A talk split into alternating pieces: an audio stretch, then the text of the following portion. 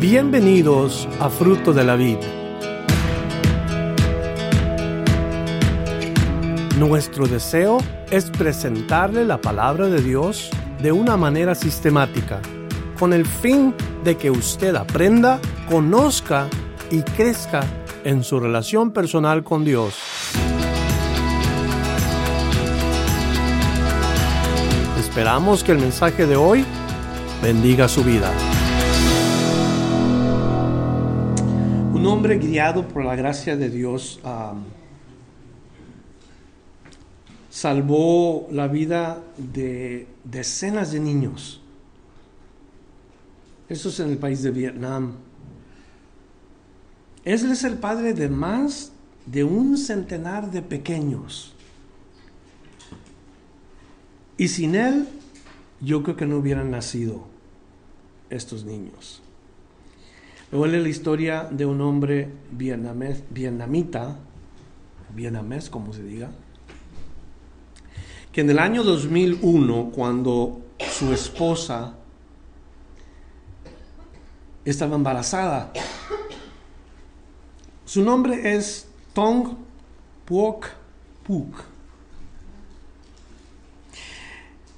Esta mujer que había ido al hospital tuvo muchas complicaciones, un parto muy difícil y debido a eso tuvo que estar en el hospital mucho tiempo.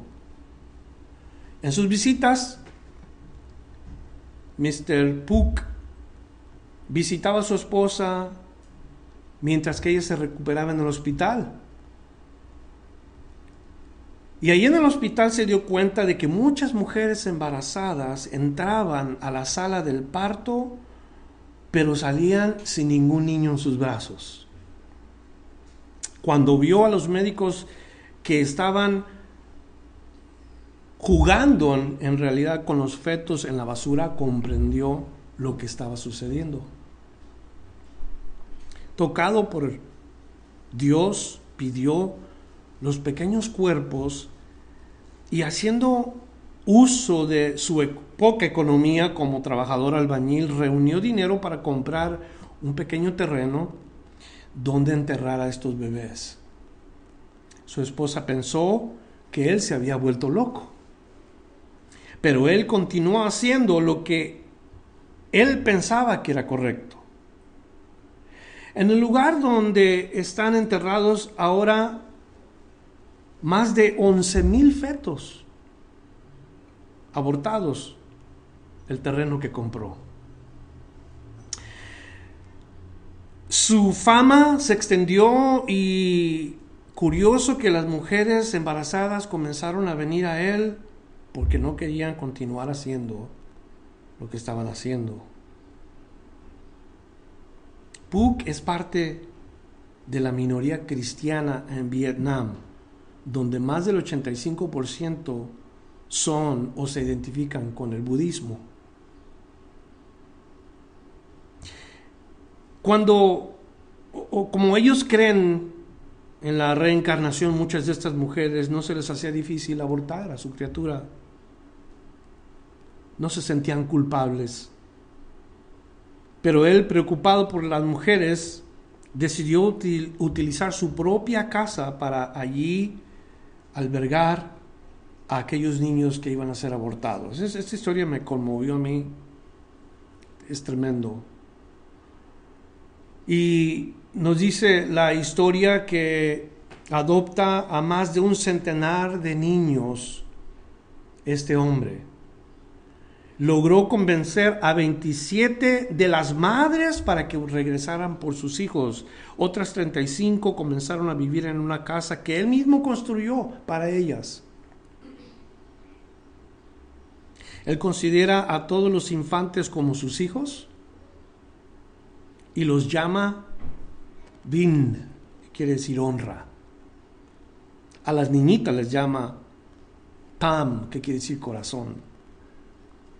A los varones honra y a las niñitas corazón, y aunque sigue gastando de sus ingresos en apoyo a los pequeños, también ha recibido donaciones y ha sido elogiado aún por el presidente de Vietnam.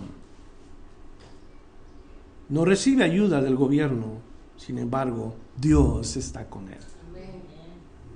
Esta es una noticia de la fuente noticia cristiana.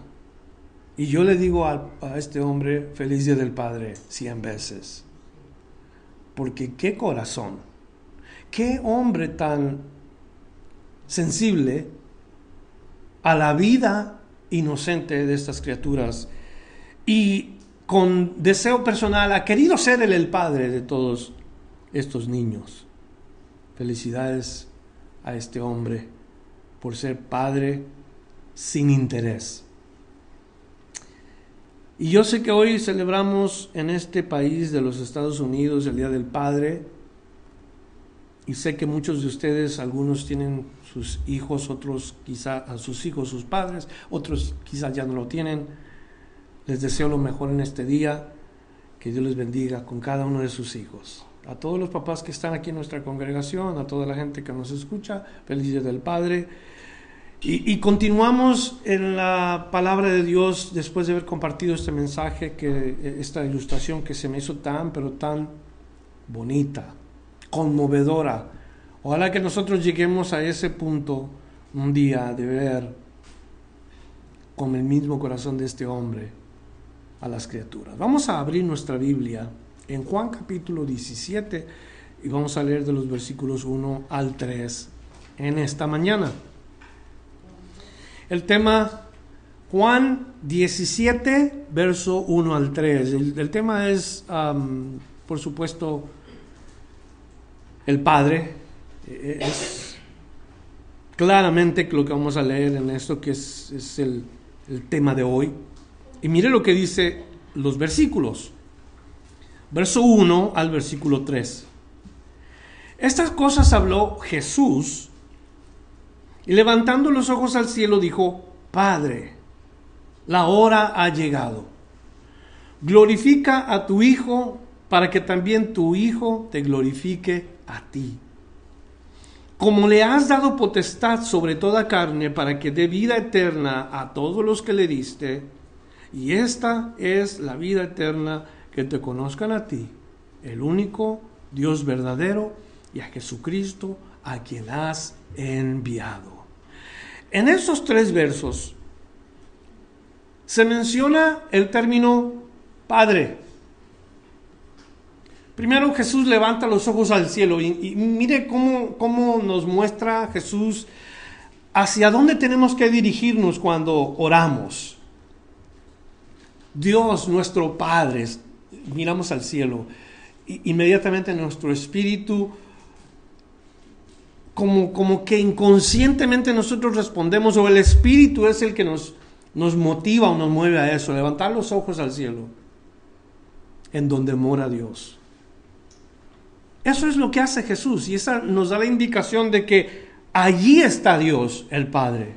Levanta sus ojos al cielo y comienza a orar. Ningún otro hombre antes de Cristo había llamado a Dios Padre. Jesús le llama Padre, refiriéndose a Él como su propio Padre. Y el término empleado por Jesús en estos versos es pater, que es el original griego empleado aquí. Él significa iniciador de una familia o el progenitor de, un, de una familia. Pero, pero hay un término que es un poco diferente que tiene una palabra aramea y esa palabra es Abba. Si usted usa el término Abba con el término Padre, Abba, Padre, es un significado completamente diferente. Jesús emplea ese término en el Evangelio de Marcos y en el capítulo 14 y el versículo 36. Allí Jesús expresa las palabras Abba Padre.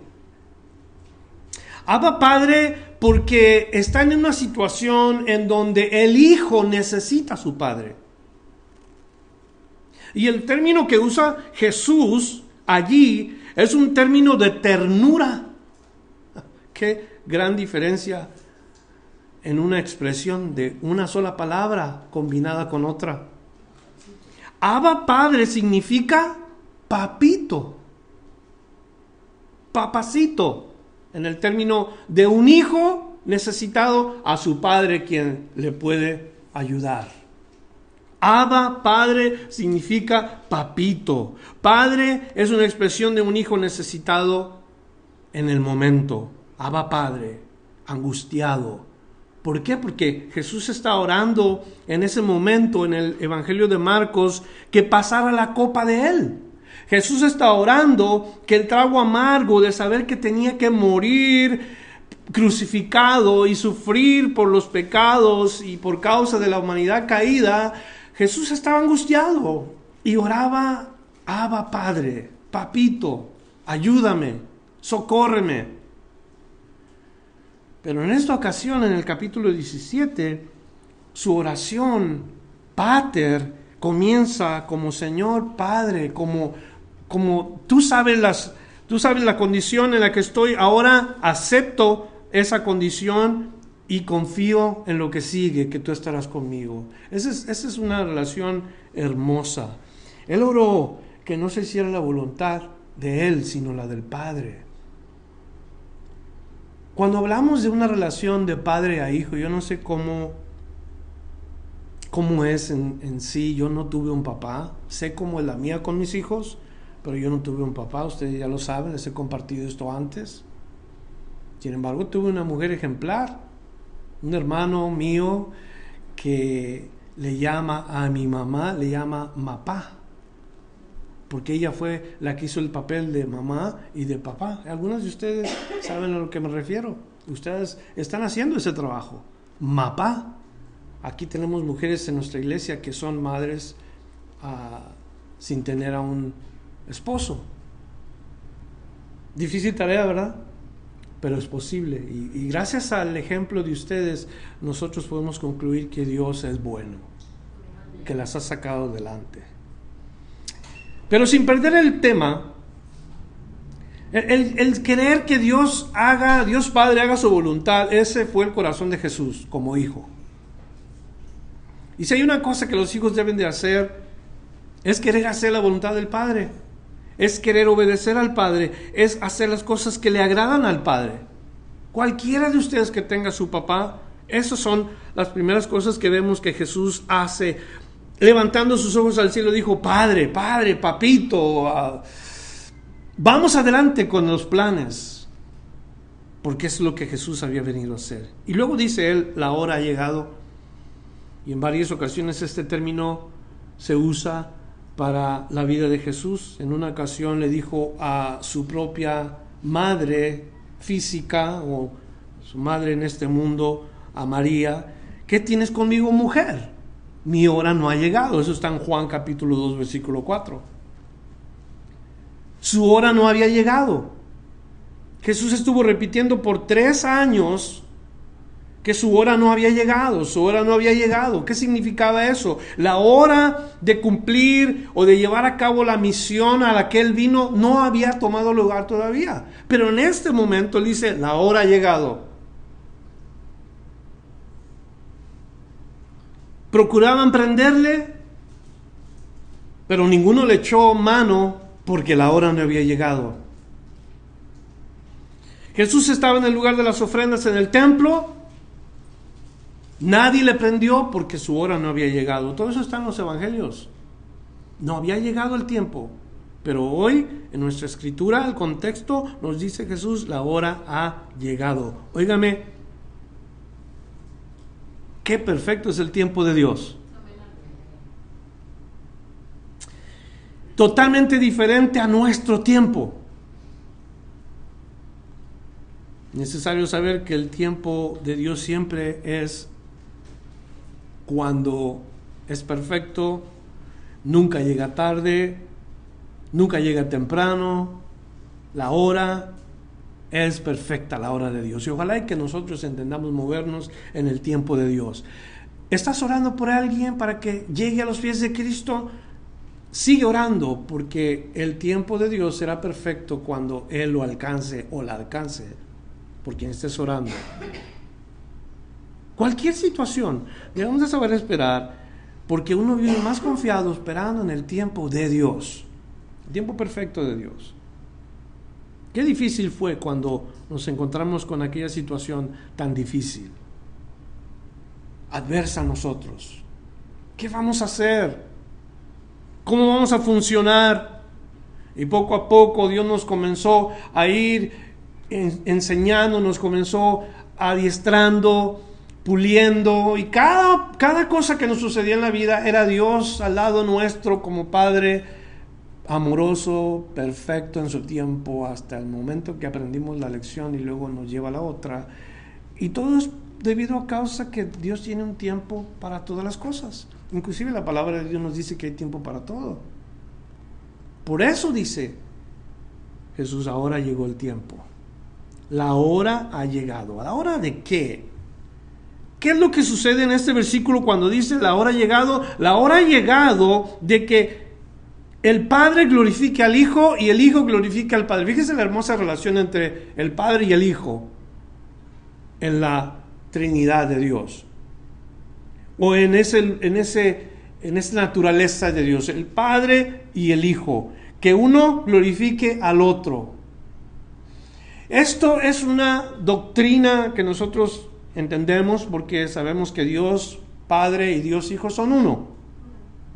Entonces, si el Padre va a ser glorificado, el Hijo es glorificado a la par.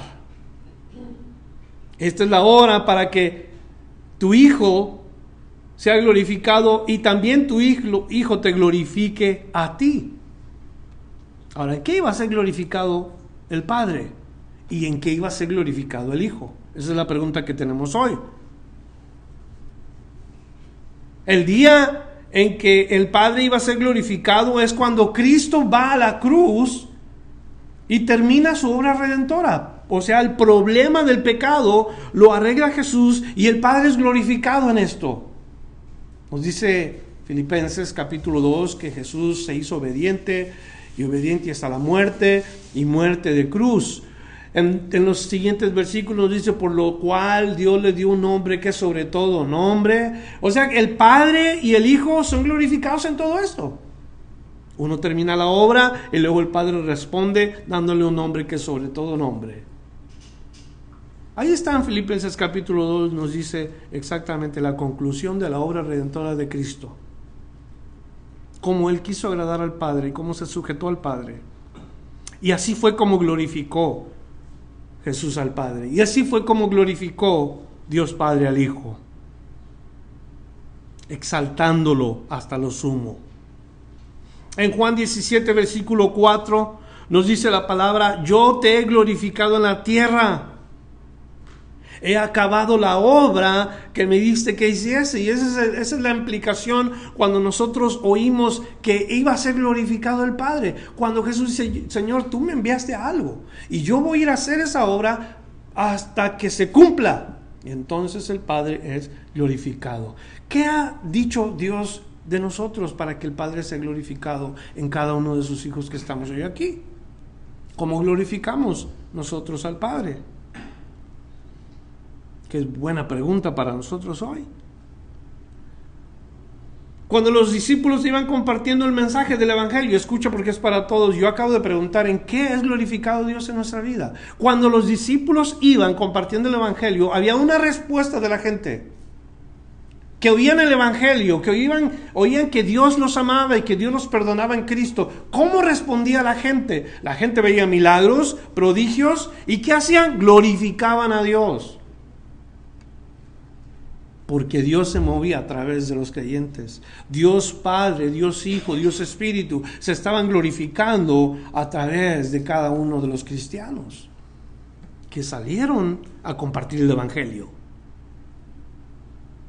No importa lo que hagamos y en dónde lo hagamos, ojalá que nuestro, o el término de aquello que hacemos, glorifique el nombre del Señor, porque eso es lo que queremos.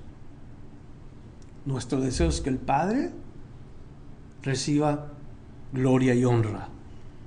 Gloria a Dios por aquellos que van y comparten su fe y que se hacen a un lado y luego dejan que Dios trabaje con aquellos que escucharon las palabras de Dios. que vean los milagros, que vean los prodigios, pero que la gloria sea para Dios.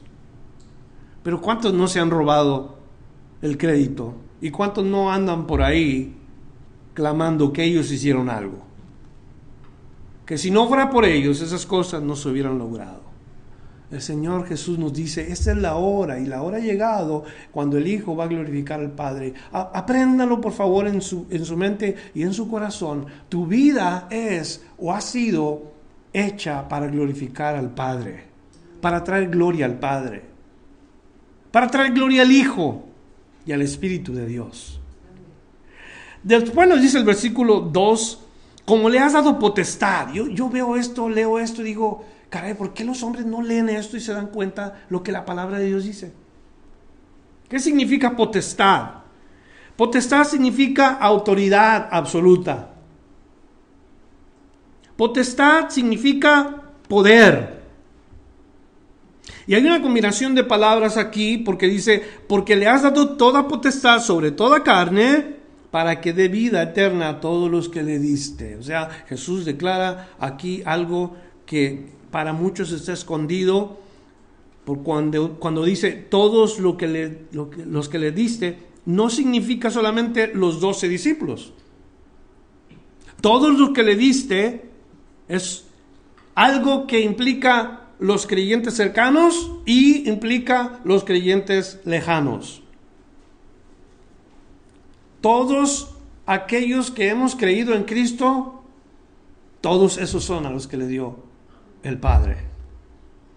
Los creyentes cercanos son indudablemente los doce apóstoles o los discípulos que están con Él en el presente. Los que, han, los que habían escuchado a Jesús en ese momento, sus palabras, claro que se refiere a ellos, pero también se refiere a todos los que hemos leído estas palabras y hemos creído. Somos de Cristo. Dios Padre nos hizo renacer porque somos de Él. Eso implica que la autoridad del Señor debe de ser sobre nosotros. Nosotros no nos gobernamos solos. ¿Están conmigo? Sí. Y, y aquí nos dice, bien claro, la palabra de Dios, que el Señor tiene poder sobre nosotros. Le has dado toda potestad toda potestad. Antes de eso entramos a la promesa de la vida eterna, porque en estos versículos se menciona la vida eterna y la pregunta es, ¿eres tú de Cristo? Eres de Cristo, Él te promete vida eterna, aunque no hayas estado en el día presente cuando Él recibió esta autoridad. Esa potestad la tiene única y solamente Jesús y nadie más. ¿Están de acuerdo? Toda potestad la tiene Jesús y nadie más. No hay un hombre en este mundo que pueda decir yo soy el que tengo toda la autoridad, aunque la religión le haga o dé ese lugar, esa posición. Porque hay hombres que se dan esa posición. Es que es la máxima autoridad. Es el sumo pontífice. Es el santo padre o, o es el profeta o es quien sea. Nadie tiene la máxima autoridad solamente Jesús. Y eso es el problema de nosotros. Nosotros queremos esa posición. Los hombres quieren una posición de autoridad. Y aquí nos dice la palabra que el Señor Padre se lo dio al Señor Hijo. Toda autoridad, toda potestad. ¿Por qué nos cuesta eso entender? Porque la gente no viene a Cristo y entiende que Él tiene la máxima potestad sobre todos nosotros. Solamente la tiene Jesús y nadie más. Es como cuando un padre, bueno, si yo le doy la autoridad a uno de mis hijos. ¿Qué tengo que hacer para que mi hijo tenga toda la potestad en este mundo? Lo único que tengo que hacer yo es ir a un abogado, hacer una carta poder, se llama, una carta poder, se la entrego a mi hijo y yo le digo, tú puedes tener autoridad sobre todo lo que yo tengo, sobre todo lo que yo soy. Aquí está la carta. ¿Qué necesita mi hijo? La carta para probar que él tiene poder sobre todo lo que es mío. Y eso, es lo, es lo que hizo Dios Padre con Dios Hijo. Le dio toda potestad sobre este mundo. Toda potestad y luego le dice, esto es lo que yo quiero el hombre es pecador, el hombre necesita ayuda y yo te envío a ellos, tú vas en mi nombre y tú representas al Padre y tú eres el Padre y tú eres... O sea, le da exactamente la misma autoridad, toda potestad sobre toda carne. Eso incluye criaturas ah, que no tienen un espíritu como los animales. Toda carne, los, los animales son carne. Pero está hablando en referencia a todo ser humano, a toda criatura de Dios. Él tiene potestad sobre todo. Ahora, vámonos un poquito más allá. ¿Tiene potestad, ¿tiene potestad Jesús sobre el mar? ¿Tiene potestad Jesús sobre el aire? ¿Sobre la lluvia? ¿Sobre el sol? ¿Sobre todo eso? Claro que sí. Nosotros no somos mayor que el sol. ¿Qué nos hace pensar a nosotros que somos mayor que las cosas que Dios creó? Sin Dios no somos nada. Y yo creo que debemos entender esto exactamente tal y como es. Él nos ofrece la vida eterna, tiene la potestad para darnos la vida eterna, porque esa es la primera cosa que nos dice, que le ha dado potestad sobre toda carne para darle vida eterna. Sobre todo hombre, sobre toda mujer, sobre todo niño, sobre todo anciano que existe, que ha existido o que va a existir. Él tiene autoridad sobre todo porque Él es la vida. La vida eterna.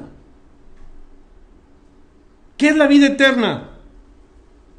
Uno, la gente piensa en la vida eterna, ¿qué, ¿cómo será la vida eterna? Y la explicación es sencilla, es vivir para toda la eternidad. Qué suave se oye eso, ¿verdad? ¿Cuántos quieren vivir para toda la eternidad? Eh?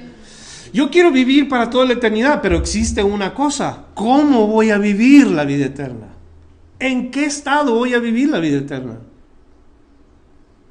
No quiero vivir para siempre en tormento. O cuando se habla de la vida eterna, yo, yo quiero vivir para siempre, pero tengo un pensamiento humano acerca de la vida eterna y no debe de ser así. Muchas personas viven la vida eterna sin Dios.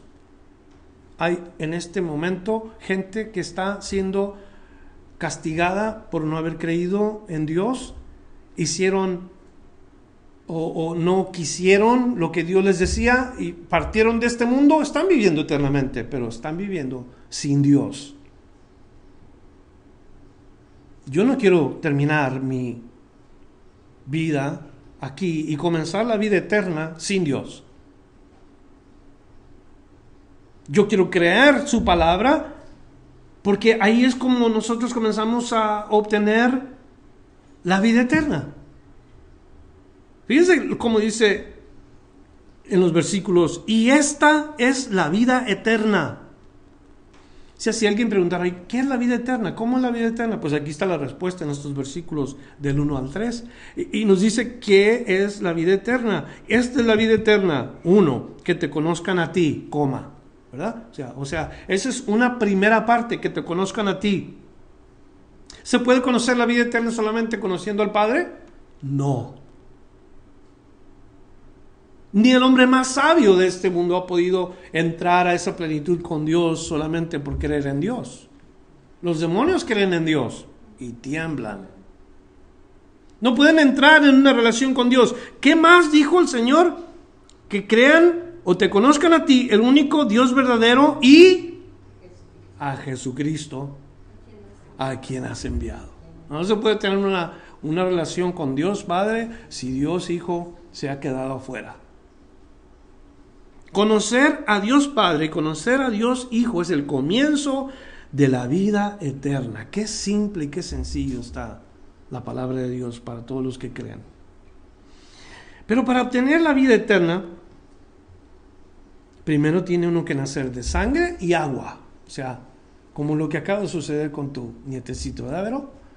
Se nació, esta criatura es una criatura que nació de agua y sangre tiene sus papás y vino exactamente como todos hemos venido a este mundo. ¿Qué más sucede cuando, o, qué más tiene que suceder cuando esto pasa? Pues tiene que haber otro nacimiento.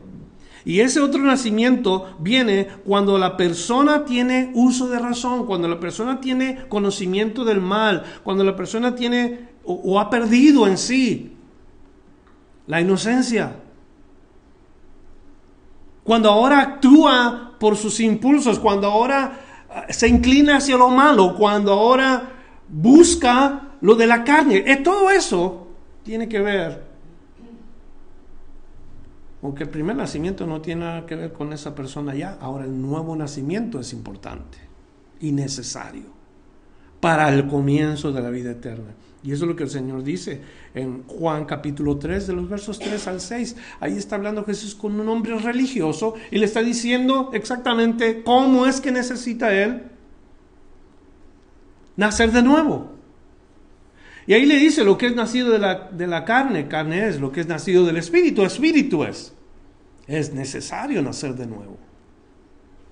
Entonces, para obtener la vida eterna hay que, hay que conocer al Dios Padre y al Dios Hijo, hay que nacer del Espíritu, ahí comienza la vida eterna. Los hijos de Dios son aquellos que fueron engendrados por Dios. Juan capítulo 1, versículo 12, más a todos los que creyeron, a todos los que recibieron, les dio potestad de ser hechos hijos de Dios. No es por religión, no es por tradición. Ninguna persona que nace en cualquier hogar, entre comillas, cristiano, es cristiano. El que nace del Espíritu, el que tiene una relación con Dios Padre, con Dios Hijo, que ha nacido del Espíritu, este es o esta es hijos de Dios. La vida eterna comienza cuando uno conoce a Dios. ¿Sí estamos claros en eso? La vida eterna comienza allí, con Dios. Tanto la vida física como la vida espiritual. Un día nos vamos habiendo creído en Dios, la vida física se acabó, pero cuando Dios es nuestro Padre, Él nos recibe en gloria. Y vivimos para toda la eternidad con Él. Disfrutando de una vida que como quisiéramos tener ya, de verdad. Así comienza la vida eterna. Ahora, Él es la vida. ¿Cuántos están de acuerdo? Dios es la vida. la fuente de vida es Dios. Él da la vida, tanto la vida física como la vida espiritual. Por eso es un gran pecado asesinar a las criaturas en el vientre de la madre. Una madre, me acuerdo, me pidió consejo hace años, 12 años atrás.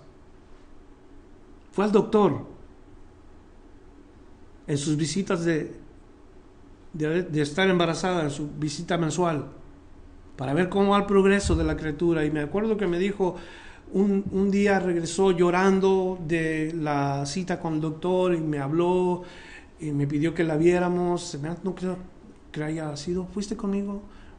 Ah, hablamos con ella, mi esposa y yo, y me acuerdo exactamente lo que me dijo. Fui con el doctor, el doctor me dijo que mi hijo tiene el síndrome de Down. El síndrome de Down, ¿saben lo que es, verdad? Me dice el doctor que lo aborte, que mi hijo va a nacer mal y que me olvide de esa criatura. Oramos con ella. Nosotros solamente le dijimos, Dios es bueno, Dios te ama, haz lo que Dios te diga, lo que Dios te indique. La mujer decidió tener a su hijo, su hijo nació, ya pasaron 12 años, su hijo nació normal, perfectamente bien. Hace poco vimos unas fotografías, vi unas fotos de, la madre con su hijo ya saliendo de la escuela de, un, de unos grados para entrar a otros. O sea, cuando Dios confirma y reafirma nuestro corazón, ¿qué, qué cosas tan... ¿Quién va a opinar mejor que Dios, pues? ¿Quién va a decidir mejor las cosas sino Dios? Imagínense si esa mujer hubiera abortado a su hijo. Un hijo normal. Porque no, no nació con ese síndrome. Un día me la encontré y le dije, ¿cómo está hermana? ¿Cómo le va?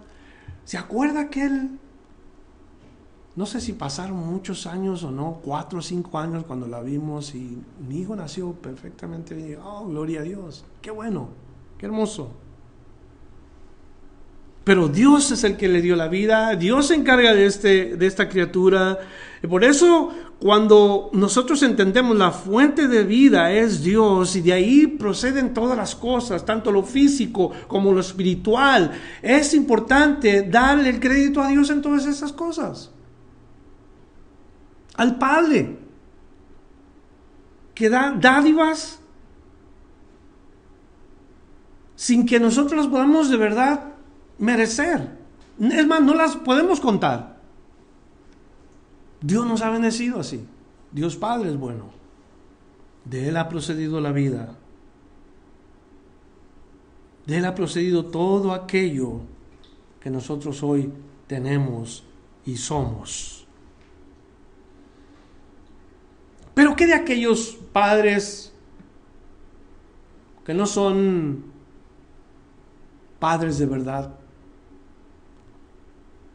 Fíjese que la palabra de Dios nos, nos, dice a nosotros cómo Dios ha formado al hombre desde las entrañas de la mujer, cómo nos dice la palabra que el, el bebé dentro de esa mujer está siendo formado perfectamente, eh, como ya tiene vida, o sea, Dios Padre ha hecho estas cosas. Está en el Salmo 139 y el versículo 13 usted lo puede leer. Porque tú me formaste en mis entrañas, tú me hiciste en el vientre de mi madre. Eso es lo que declara el salmista acerca de la bondad de Dios el Padre.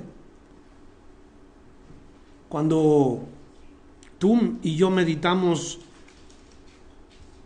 ¿cómo es que fue formado el, el, bebé en ese, en ese lugar? Es algo tan misterioso, pero a la vez tan increíble y tan, tan lindo comenzar a ver cómo esa célula se reprodujo y cómo comenzó a desarrollarse cierta parte del cuerpo y cómo comenzaron a, salir las extremidades y cómo, cómo comienza a darse figura en el rostro y luego la criatura comienza a tener cierto tipo de reacciones físicas, se mueve, se voltea, ya que tira una patada, ya que tira un manazo. O sea, todo esto está tomando lugar mientras que Dios está trabajando en esa criatura.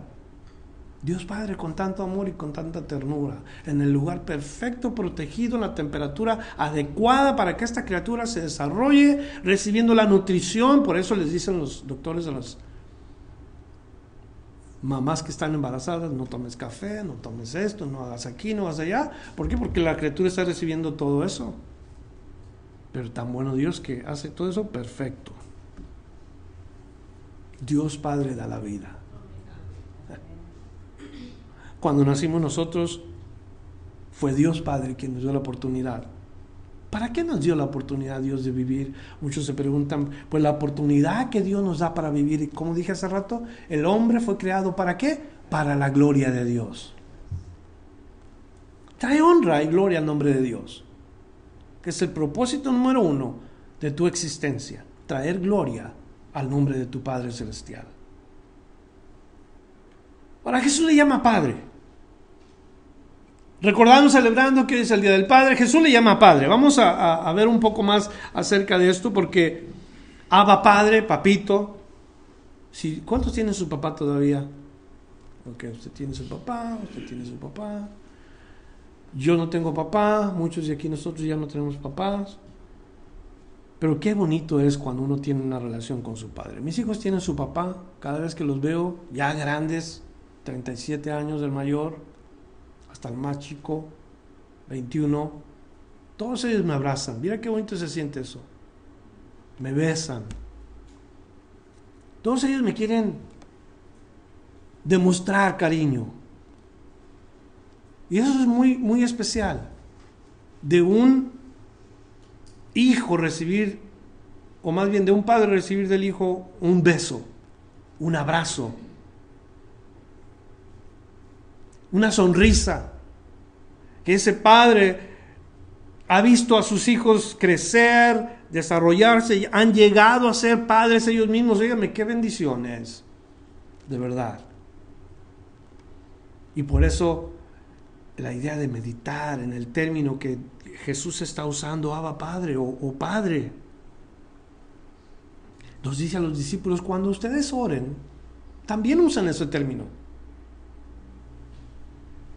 En Lucas 11, versículo 2, Él les dijo, cuando oréis, decid, Padre nuestro que estás en los cielos, otra vez la indicación, Jesús voltea hacia el cielo, mira hacia el cielo y luego se refiere a Dios como Padre. Allí en Lucas 11, versículo 2 les dice, ustedes también, refiéranse a Dios Padre, que está en los cielos. Padre nuestro que estás en los cielos, y nuestra mirada se dirige hacia ese lugar. Y luego hay que saber que allí en los cielos Dios mora, enjugamos su nombre, ensalzamos su nombre, glorificamos su nombre, santificamos su nombre. Y luego le pedimos que Él reine sobre nosotros, así como reina en el cielo, también reine sobre nosotros. Habla de una dependencia total del Hijo de Dios en el sentido de creyentes. Tu dependencia con Dios. Nosotros que creemos en Dios le llamamos Padre. Eso significa que Él nos provee, que Él nos sustenta, que Él nos cuida.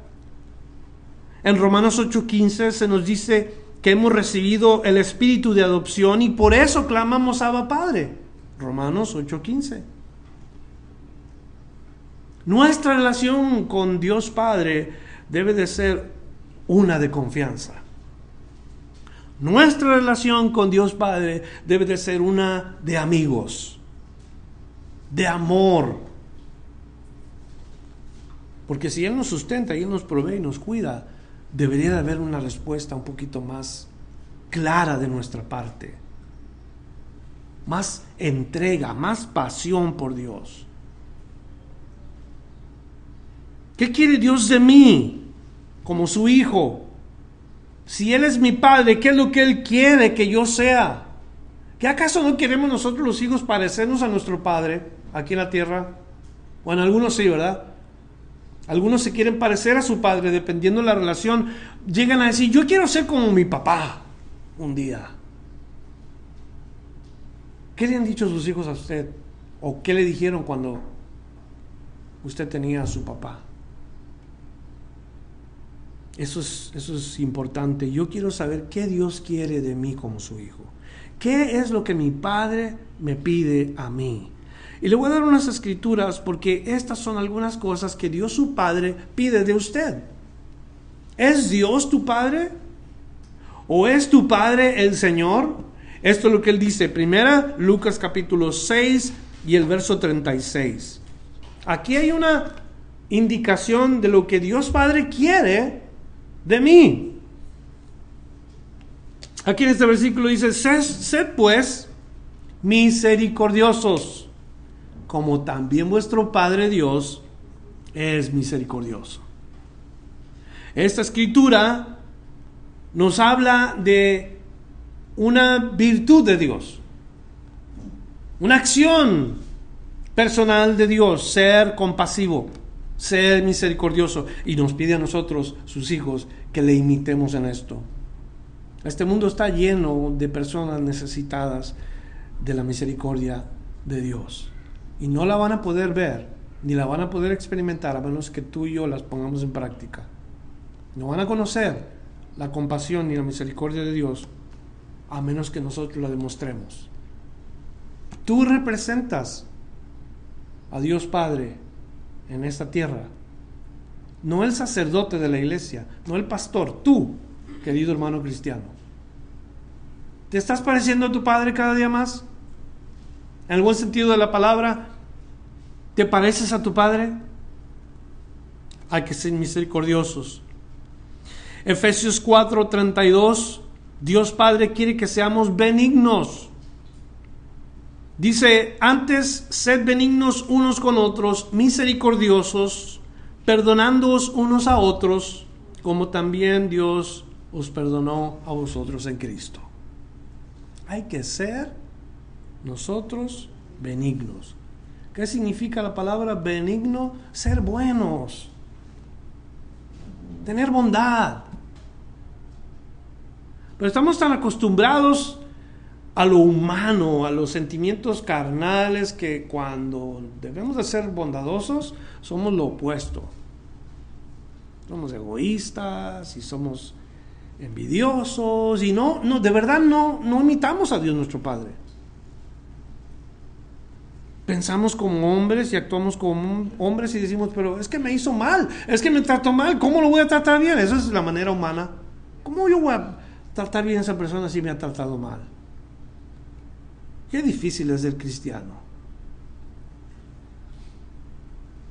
Pero es posible. Y Dios nos ha dado esa ayuda, Dios nos ha dejado la ayuda del Espíritu. Levíticos 27, solamente se lo voy a leer, apunte la nota. Levíticos 27, Primera de Pedro 1.15 y Primera de Pedro 1.16. Estos tres versículos implican lo mismo. En Levíticos 27 dice, santificados pues y sed santos porque yo Jehová soy vuestro Dios. No dice nada más. Pero primera de Pedro 1.15 dice, sino como aquel que os llamó el santo, sed también vosotros santos en toda vuestra manera de vivir. Y luego en el versículo 16 agrega, porque escrito está, sed santos porque yo soy santo. O sea, Pedro hace una referencia a los cristianos del Nuevo Testamento a que lean Levíticos capítulo 20, versículo 7. Porque hay una característica que debemos nosotros de tener como hijos de Dios y es la santidad. Cristianos que están en este momento escuchando, ¿están buscando la santidad? ¿Estamos todos yendo tras la santidad, que es una de las cosas que Dios nos pide? Sed santos. El concepto del mundo, santos, significa sin pecado. Eso es lo que el mundo piensa. Un santo es aquel que no ha cometido pecado. Y es verdad. Pero en este mundo, ¿quién no ha cometido pecado? No hay ninguna persona que diga yo no he cometido pecado. Aunque le pongan un, título de santo, ¿sabe qué santa? ¿Sabe qué? Todos hemos pecado. El único que no ha pecado se llama Jesús. Pero de ahí en más, todo mundo ha pecado. La palabra santo significa perfecto. Ser perfectos. Hacer nuestra función, perfectamente como Dios quiere. Cuando nosotros hacemos nuestra función como Dios quiere, estamos siendo madurados. Sean santos, sean maduros, sean cabales, sean completos, sean perfectos. Eso es lo que significa la palabra santos. Nunca vamos a llegar a ser como Dios. es nuestro único deseo ser parecidos a Él. ¿Verdad? Mateo 6, versículo 14. Hay un punto tan importante ahí que Dios quiere que nosotros practiquemos como hijos de Dios. Y ahí nos dice, porque si no perdonáis a los hombres sus ofensas, os perdonará, nos perdonará también a vosotros vuestro Padre Celestial. O sea, si, si nosotros perdonamos, Dios nos perdona. Si no perdonamos, Dios no nos perdona. En esos versículos. Dios quiere que seamos perdonadores. Si perdonamos, también Dios nos perdona. Esto es importante como hijos. Dios Padre quiere ver eso en nosotros. Así como yo quiero ver en mis hijos una vida sana, una vida buena, ver a sus hijos, ver a sus esposas, ver a sus, a sus ah, trabajos, ver, que florecen, ver que, que van hacia arriba. Así es como Dios nos quiere ver también a nosotros. Dos escrituras más para terminar. En 1 Corintios 11, versículo 1, el apóstol Pablo escribió para que nosotros entendamos que hay que imitar a Dios. Nos dice el 1 Corintios 11, 1. Sed imitadores de mí, así como yo de Cristo. Y a los efesios les escribe parecido, pero con un poco más de luz. Efesios 5.1, sed pues imitadores de Dios como hijos amados. Combínalo, sed imitadores de mí, así como yo de Cristo, sed pues imitadores de Dios como hijos amados. Y se completa el pensamiento. Se completa todo lo que Dios quiere de nosotros. Y hay muchas más áreas en donde Dios quiere que nos parezcamos a Él. Ojalá que cada uno de nosotros, mientras que estamos eh, viendo eh, o viviendo y yendo en este mundo, podamos imitarlo a Él cada día más. Ahora ya sabemos qué es lo que, lo que Él pide y ojalá que podamos lograrlo poco a poco. Es lo que quiere vivir Dios Padre de nosotros. Voy a cantar una canción, una canción que ustedes ya han conocido. Para los que no tienen a su papá, pues es una es una cosa difícil y más si tenías una si has tenido una relación bonita, ¿verdad?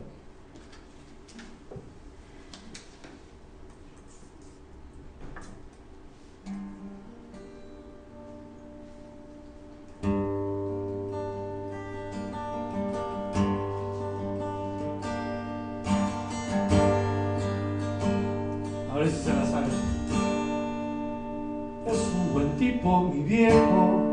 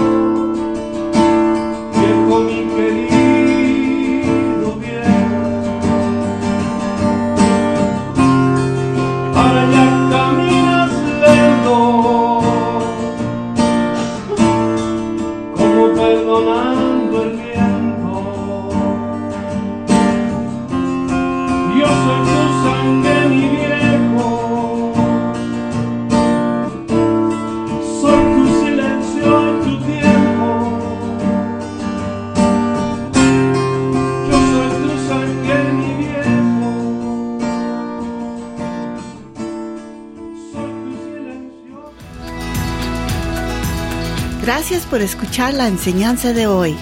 Visítenos en frutodelavid.com para escuchar más mensajes, para obtener las notas del estudio y para comunicarse con nosotros. Que Dios le bendiga abundantemente.